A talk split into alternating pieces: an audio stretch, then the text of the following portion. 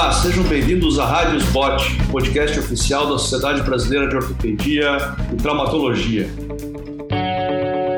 Hoje teremos mais um episódio do programa Doses de Atualização, com o tema Fast Track em Cirurgia de Artroplastia do Quadril e Joelho.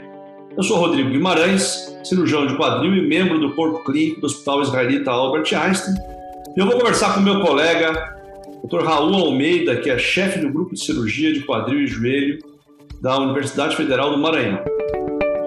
Raul, seja muito bem-vindo. Vamos falar sobre um assunto muito interessante e que é muito solicitado aí para que a gente consiga conversar. É, fala fala para nós aí, como é que começou essa ideia de fast track para você? Olá, pessoal. É, em primeiro lugar, quero agradecer a oportunidade e a honra estar participando de um, de um programa tão legal como esse da, da SBOT, né? um canal inovador que nos aproxima e facilita a comunicação e troca de experiências. Bem, a minha história com o Fast Track começou, na verdade, em 2016. É, eu tinha sempre algumas insatisfações relacionadas ao pós-operatório e achava que a gente poderia mudar. Então, em 2016 eu tive acesso a um artigo chamado Fast Track na, na proposta total do quadril e esse artigo me trouxe muitas coisas que eu de encontro com meus pensamentos. Um, um divisor de águas, na verdade, foi a questão do uso do dreno. Eu sempre é, questionava a necessidade do uso do dreno e nesse artigo eu vi que eles não usavam dreno e tinham excelentes resultados. E fui vendo outras coisas também que eles faziam, como o controle adequado da dor, a prevenção de efeitos adversos que a gente considera, na verdade, às vezes até naturais, como náuseas, vômitos mal-estar no pós-operatório. Enfim, eu vi que havia algo a mais para evoluirmos na, na cirurgia do quadril e não necessariamente relacionada à técnica cirúrgica. Eram coisas relacionadas ao manejo do paciente e que nós, ortopedistas, de modo geral, às vezes esquecemos. Nos preocupamos muito com a cirurgia, o ato de implantar e deixamos o paciente ali meio que, ah, essa parte clínica não é comigo, eu sou ortopedista. Entendi. E o que, que é que caracteriza o fast track? Assim, qual é o conceito é, básico do fast track? É, bem, Rodrigo, é, é até complexo a gente falar num conceito básico porque, na verdade, sim, o Fast Track ele é um conjunto de princípios, né, um conjunto de mudanças. Eu diria que é uma quebra de paradigmas em relação ao modelo atual de, de, de realização de cirurgias. E é interessante falar que o Fast Track ele não é só para artroplastia, não é só para cirurgia é, do quadril, do joelho. Ele pode ser utilizado para qualquer especialidade, porque ele, ele consiste num conjunto de intervenções em que você aborda o paciente antes, durante e depois da cirurgia, com o objetivo de transformar esse paciente de um modelo, digamos assim, doente para um modelo de paciente saudável. E com isso você diminui as intercorrências inerentes ao procedimento cirúrgico. Você controla melhor o trauma fisiológico é, inerente à agressão cirúrgica que você impõe no paciente durante a realização da, da cirurgia, né? É, pegando o gancho aí do que você falou, você tem que preparar o doente de uma forma a que ele deixe de ser doente e que ele tenha, na verdade, um aspecto mais sadio. Conta para nós quais os exames pré-operatórios você costuma pedir e se tem alguma coisa especial nesse, nesses exames que você solicita antes da cirurgia. Não, não tem nada diferente assim, tá? O, é aquela avaliação básica, homograma, coagulograma, né, tipagem sanguínea. Eu sempre costumo investigar também, tem uma grande preocupação com a questão da glicemia, ver função renal, enfim, coisas básicas. É, outra coisa que a gente aborda também é a questão da urina, né? Ver se o paciente tem infecção urinária, se tiver infecção urinária já faz urocultura. E incorporamos também de rotina a avaliação odontológica desse paciente. Então, nossos pacientes, eles obrigatoriamente eles passam pelo dentista antes da cirurgia, tem que trazer um laudozinho, quer saber se ele não tem nenhum foco de infecção dentária ali. Isso aí, em potencial, pode estar associado como uma infecção é, cirúrgica, ou precoce ou tardia. Então, eu fico mais tranquilo quando esse paciente também faz essa avaliação odontológica. E a avaliação cardiológica básica. Legal. São, tem algum critério de exclusão?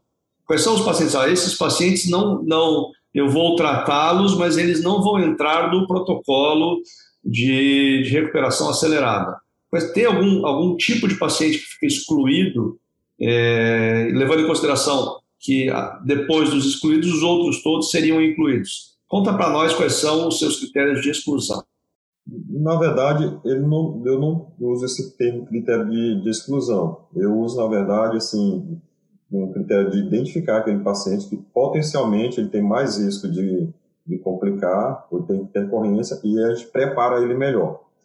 Exemplo, um paciente que chega para a gente com anemia, anemia seja qual for a causa, tá? Então, o ideal é operar ele com HB acima de 12 e, se possível, acima de 13. Mas a gente sabe que tem pacientes que a gente não consegue, porque ele tem anemia de doença crônica, como a da artrite reumatoide, do lúpus, né? enfim. Mas a gente precisa preparar melhor esse paciente. Eu não diria que ele vai ser excluído, porque, como falei, né?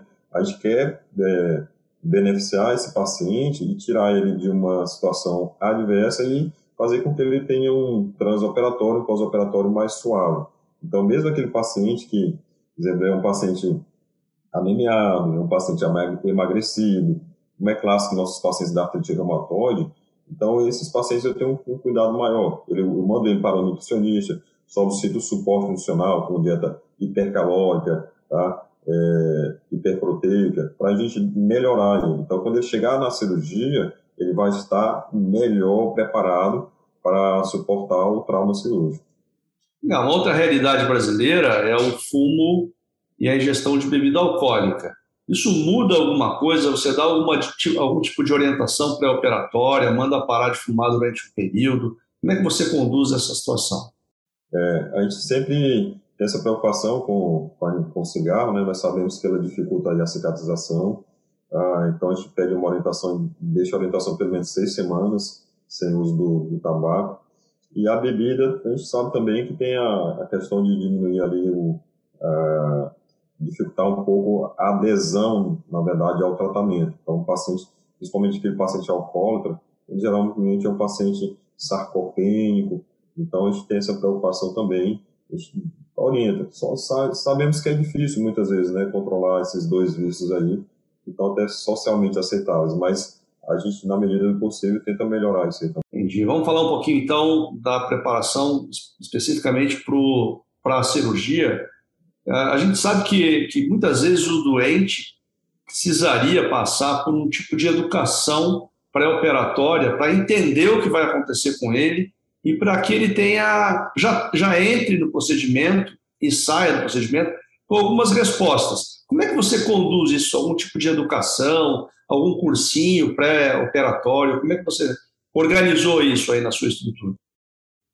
Excelente pergunta. Isso foi uma coisa que nós introduzimos é, aqui no serviço e é, criamos, na verdade, assim, cuidamos melhor do conceito de equipe multidisciplinar.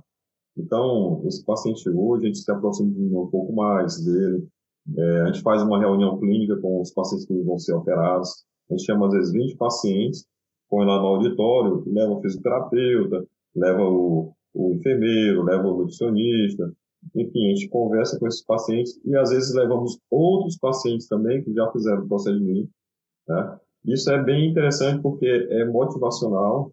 Né? Vai, geralmente vai o familiar do paciente ou aquela pessoa que vai cuidar e é sempre bem interessante porque quando você se aproxima do paciente, você transmite segurança.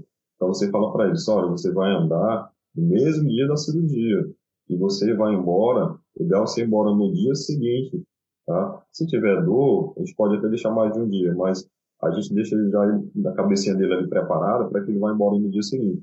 Isso é importante porque transmite realmente segurança para ele. Legal, muito interessante. acho que isso é, é, realmente bastante relevante nos pacientes que a gente encaixa nos nossos protocolos é, acelerados aí de recuperação. A gente também faz essa, essa educação, acho que isso mudou muito a cabeça do doente. Ele, ele, ele na verdade, ele, ele pede para você, ô doutor, não posso ir embora? Eu não fui embora ainda, né?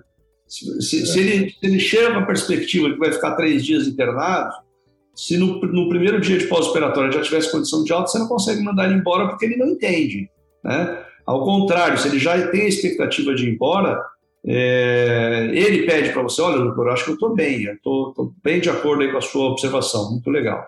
Fala uma coisa para mim, como é, como é que você é, tem algum tipo de anestesia específica? Como é que é a anestesia? Como é que é o relacionamento com o anestesista, que é um indivíduo fundamental na equipe aí para a recuperação desses pacientes? Conta para mim como é que foi e como é que é a anestesia dentro da sua, da sua estrutura. É, uma pergunta assim, muito boa. É, no início, eu tive uma certa dificuldade relacionada à anestesia, aos colegas da anestesia. Porque é, a realidade hoje na, na, cirurgia de artroplastia é o uso da morfina na RAC. Há um conceito muito forte, põe morfina porque vai doer no pós-operatório. E como nós sabemos que a morfina tem seus benefícios, mas também tem os seus efeitos adversos. Então, o que a gente vê no dia a dia? Retenção urinária. Para tratar a retenção urinária, você põe já sonda. A morfina também causa o quê? Prurido. Tu dá um antihistamínico, vai causar sonolência. A da constipação, tá? Então, o paciente com constipação, ele já fica irritado. Então, você imagina assim, o paciente no pós-operatório sondado, constipado, tomou um antihistamínico que está causando sono nele, tá? e às vezes ainda tem a sensação de náuseas e de vômitos ali. Então, a, a morfina, apesar dos benefícios de melhor controle da dor, mas eles têm esses efeitos adversos. Então, nós conseguimos, junto com os colegas da anestesia, elaborar um protocolo é, chamado o protocolo opioid free. É, então, hoje a gente não usa a morfina na, na RAC, tá? É, nós substituímos a morfina pelo uso da clonidina, então a gente usa a bupivacaína associada à clonidina, e a clonidina é um alfa-adrenérgico e ela potencializa a ação dos anestésicos e ela também faz, faz vasodilatação periférica. Então, com isso, o paciente sangra menos também. E é bacana porque você, de uma, uma única intervenção, você eliminou a sonda vesical, diminuiu o risco de constipação, diminuiu o nível de náuseas, vômitos, mal-estar. Então, você consegue é, controlar melhor todos essas, essas, esses efeitos adversos aí. E para melhorar a analgesia no pós-operatório, nós associamos o uso de, das chamadas soluções analgésicas, né, ou os coquetéis. Então, no final da cirurgia, nós fazemos a infiltração periarticular e do sítio cirúrgico, e por isso a gente tem um bom controle da dor no pós-operatório. Falando um pouco da cirurgia, é, na sua experiência, na experiência internacional que você tem, é, é, baseado na experiência internacional, o fast track, ele tem que mudar a sua técnica cirúrgica? Por exemplo, ele tem que mudar a sua via de acesso, ele tem que mudar o tipo de cirurgia que você faz, se você faz cimentada, não cimentada. Conta para nós um pouquinho sobre isso, por favor. Não, na verdade, assim, é, como falei no início, é, não é uma mudança de técnica cirúrgica. Né? É lógico, se você puder ser mais criterioso, conseguir fazer uma via de acesso menor, menos traumática, controlar melhor o sangramento, excelente. Eu acho que é uma evolução e até curva de aprendizagem, né? No início da nossa curva de aprendizagem, acaba fazendo uma, uma via de acesso maior e aos poucos você vai vendo que você vai conseguindo controlar melhor ali essa via de acesso e de maneira até menos traumática e com menor sangramento. Mas a técnica cirúrgica em si não muda. O que muda são os conceitos, como eu falei. Você aborda esse paciente é, antes, durante e depois, de tal maneira que o trauma cirúrgico ele seja melhor controlado. Esse é o grande diferencial do, do test track. Controlar ou atenuar o trauma cirúrgico, né? A questão fisiológica mesmo relacionada à cirurgia. Dentro desse trauma que a cirurgia traz, um deles é o jejum, né? Porque é muito jejum antes da cirurgia e, em geral, a realimentação após o ato operatório é uma coisa é, muito controlada e com muito medo. Como é que você faz? Qual o tempo de jejum pré-operatório que você costuma usar? E quando é que você realimenta esse doente? E se tem alguma coisa especial que você usa para realimentar? Sim, é, o jejum a gente sabe que ele é um, já é um, é um trauma cirúrgico, né? É um trauma, na verdade. Você já vai se meter em um trauma cirúrgico e você é, deixa o jejum prolongado, esse paciente já entra em catabolismo. E às vezes é muito comum a cirurgia atrasar. Então, o paciente que era ficar em 12 horas, se atrasar, ele fica em 14 horas de jejum. Né? Basta a gente experimentar, fica 15 horas de jejum, começa a doer a cabeça, mal-estar, irritabilidade. Né? Então, é, é, o jejum é ruim. Então, o que, é que a gente faz? A gente faz o, a abreviação de jejum. Então, esse paciente ele é orientado à ingestão de líquidos claros, né? É, por até 6 horas. E tem também hospital, às vezes tem aqueles é, suplementos alimentares que eles têm baixo resíduo. Então, até duas horas antes, três horas da cirurgia, eles estão é, autorizados a fazer essa ingestão e não tem nenhum efeito residual, às vezes de acumular no estômago, de dar é, refluxo, náusea vômito no pós-operatório. E é interessante, Rodrigo, que a gente fala sobre assunto, esse assunto e parece uma coisa recente, né? E não. Em, em, no século XIX, Lister, famoso Lister nosso aí que tem N participações na história da medicina, ele já dizia, não precisava de, desse jejum prolongado aí, desse catabolismo. Eu não lembro exatamente o ano, mas é 1800 e, é, 1830, alguma coisa assim. Então, é, a medicina é cheia de vai e vem, né? Então, no século XIX, eles já sabiam disso. O jejum prolongado, ele, é, ele é, não, não é benéfico ao paciente. Na verdade, ele induz uma bomba catabólica aí, né? Legal. Quando é que os seus doentes é, estão autorizados a andar? Você acabou a cirurgia, fez a cirurgia dentro do padrão que você queria, é um, é um paciente que você conseguiu trazê-lo para dentro do seu protocolo. Quando é que você autoriza esse, esse paciente a andar e quem que ajuda o doente a andar? Quem que põe esse doente para caminhar? Conta para nós aí, por favor. O nosso critério é o, a cessação dos efeitos da, da anestesia. Se o paciente estiver bem, não estiver sentindo as pernas, não estiver com tonturas, não estiver com mal-estar, não estiver com náusea e vômito, a gente sempre tenta pôr esse paciente em pé nas primeiras seis horas de pós-operatório. E a equipe da fisioterapia é, já está muito bem preparada, então eles fazem isso aí com, com muita segurança já. E é interessante, Júlio, falou assim, ah, aquele paciente foi tudo bem com a cirurgia e tudo. No início eu tinha dificuldade com, a, com o pessoal da fisioterapia porque eles tinham medo de tirar o paciente da cama, né? Porque é, o, o, tradicionalmente esse paciente ele demorava ia mais tempo a sair da cama, né? E chegou um momento depois do protocolo do fast track, quando tem alguma intercorrência, exemplo, teve uma fraturinha ali do trocante, alguma coisa assim, uma fratura peripotética, alguma coisa, eu tenho que me antecipar para eles lá, só não, esse daí não é para tirar, não tira da camiseta porque teve uma intercorrência. Mas, assim, é, é, depois que come, começa a, a andar, né, a coisa vai muito bem, porque ela, o, o Fast Track ele integra a equipe. Ele é um conceito realmente multidisciplinar e todos se sentem ali mais envolvidos, né? Eles todos querem fazer o melhor para que o paciente também saia mais rápido ali do, da cama, né? Ande. Então, isso vai envolvendo toda a equipe. Isso é bem bacana. Raul, conta para mim, é, qual é, em relação ao tempo de internação, qual é a sua, a sua média hoje de internação e de quanto que caiu? Quanto mais eficiente você consegue ser hoje depois da implantação do Fast Track? Olha, atualmente, a esmagadora maioria dos pacientes eu consigo dar alta no outro dia, de maneira bem tranquila, bem segura mesmo no dia seguinte. Uh, quando nós implantamos o Fast Track, a meta era dar alta até três noites de pós-operatório. Três noites.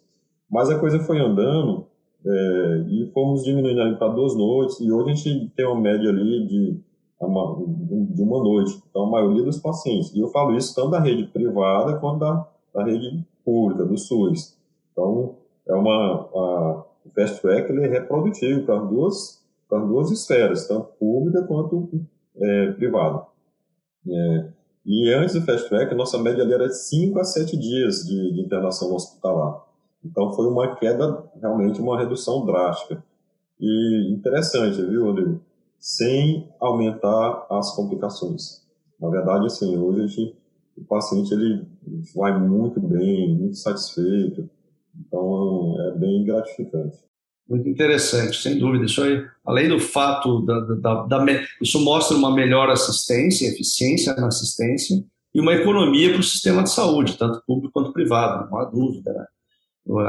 O gestor hoje, tanto do sistema público quanto do sistema privado, tem na artroplastia um procedimento de grande porte e alto custo. Então, o Fast Track veio para permitir aí uma, um controle, um gerenciamento desse custo aí, sensacional. Fala para mim, dos pacientes que atrasaram um pouco a alta, o que, o que, que acontece? Qual, qual é o evento que pode acontecer que você tem visto ou que lá no começo da sua, da sua implantação do protocolo atrasava a alta dos pacientes? Hipertensão, hipotensão, constipação, hipotímia. Conta para mim aí um pouquinho dessa experiência. O que, que atrasa a alta do doente? Dor, tá? é uma coisa que atrasa. Anemia. Nossos pacientes que eles ficaram mais tempo internados é, no, grupo Fast Track, com aqueles pacientes que tiveram mais dor, é, e os pacientes precisaram de tomar sangue, fazer transfusão pós-operatório. A gente sabe que a transfusão sanguínea é um evento que desencadeia uma reação inflamatória, e a reação inflamatória deixa o paciente mais sensível à dor também, né? Então, uma coisa leva a outra. E uma outra questão importante que também atrasou, é, inclusive alargou nosso tempo de pós-operatório, poderia ter sido menor, é a chamada internação social. É um exemplo.